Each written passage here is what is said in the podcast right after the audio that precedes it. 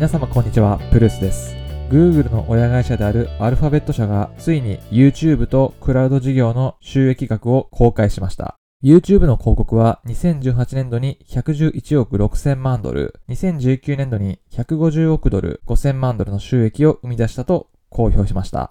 参照は CNBC。Alphabet discloses YouTube ad revenues of 15 billion, cloud revenues of 8 billion for 2019からです。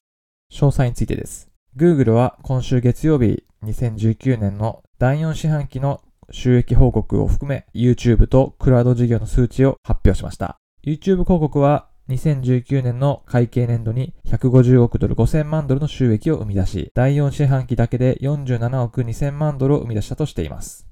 2018年には111億ドル、2018年の第4四半期は31億1000万ドル。この YouTube の収益の中には YouTube TV のサブスクリプションなどの YouTube の広告以外の収益は含まれていないとしています。となれば、この YouTube TV がさらに加入者が増えてくることによって、この収益はかなり莫大に増えていくと予想されます。YouTube の CFO ルーツ・ポーラット氏は、YouTube の非広告収入が第4四半期に30億ドルのランレートに達したと述べました。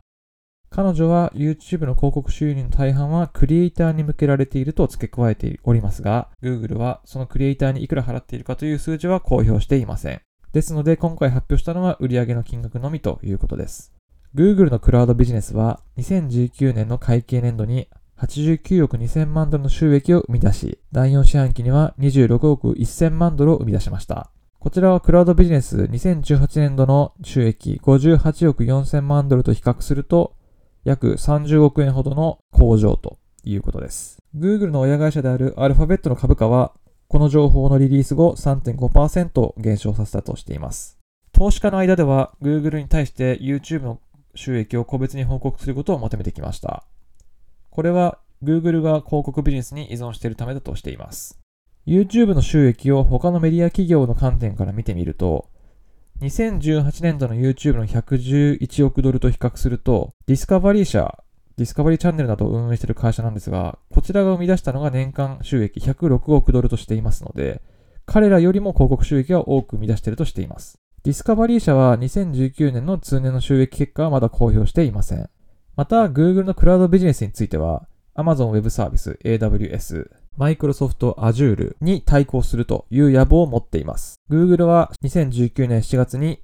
クラウドユニットの収益金額が80億ドルに達し、今後数年間で収益を3倍にしていきたいというふうに話しています。また、会社の透明性の向上の動きについて、Google の親会社であるアルファベットを率いる CEO のサンダー・ピチャイ氏は、今回の収益金額の公表をきっかけにしているとしています。元アルファベットの CEO および Google の創設者であるラリー・ペイジは2019年12月に辞任し、ピチャイさんはそれによってさらに広範囲にわたるビジネスを担当しています。同時にアルファベット社の社長を辞任したとしている共同設立者のセルゲイ・ブリン氏は、辞任はしたけれども、まだ株は持っているということで、会社の議決権や支配権は保持しています。また、Google は、独占禁止法及び反競争的行動の疑いによって、アメリカ連邦及び州の規制当局によって監視され続けています。様々な州の50人の検事総長の組織連合が Google の広告ビジネスの調査を発表しております。そして今回の YouTube の収益に関する数値の開示によって投資家は Google の広告セグメントの様々な様々な部分について検事などの調査官が介入しチェックされている可能性があると推察しています。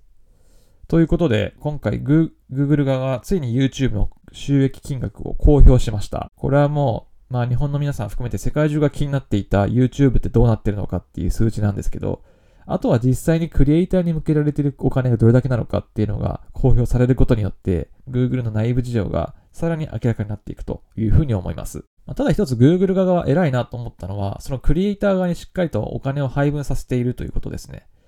まあ、これだけもらって大丈夫なのっていうクリエイター側の意見もなんかたまに聞いたりはするんですけども、ただやっぱり自分たちがちゃんと作って配信しているっていうことはやっぱりそのクリエイター自身の一番の時間をかけて作ったクリエイター側に向けられるべきだと思いますので、そこをすごく利益率を下げて、動画をいくら出してもお金が全く成り立たないということであれば作る意味もないということになりかねないので、まあ、Google 側もしっかりとクリエイターの意思を尊重していくということは、私としては評価すべき点かなというふうに思っています。なのでもっと YouTuber 盛り上がればいいなというふうには思っているんですけれども、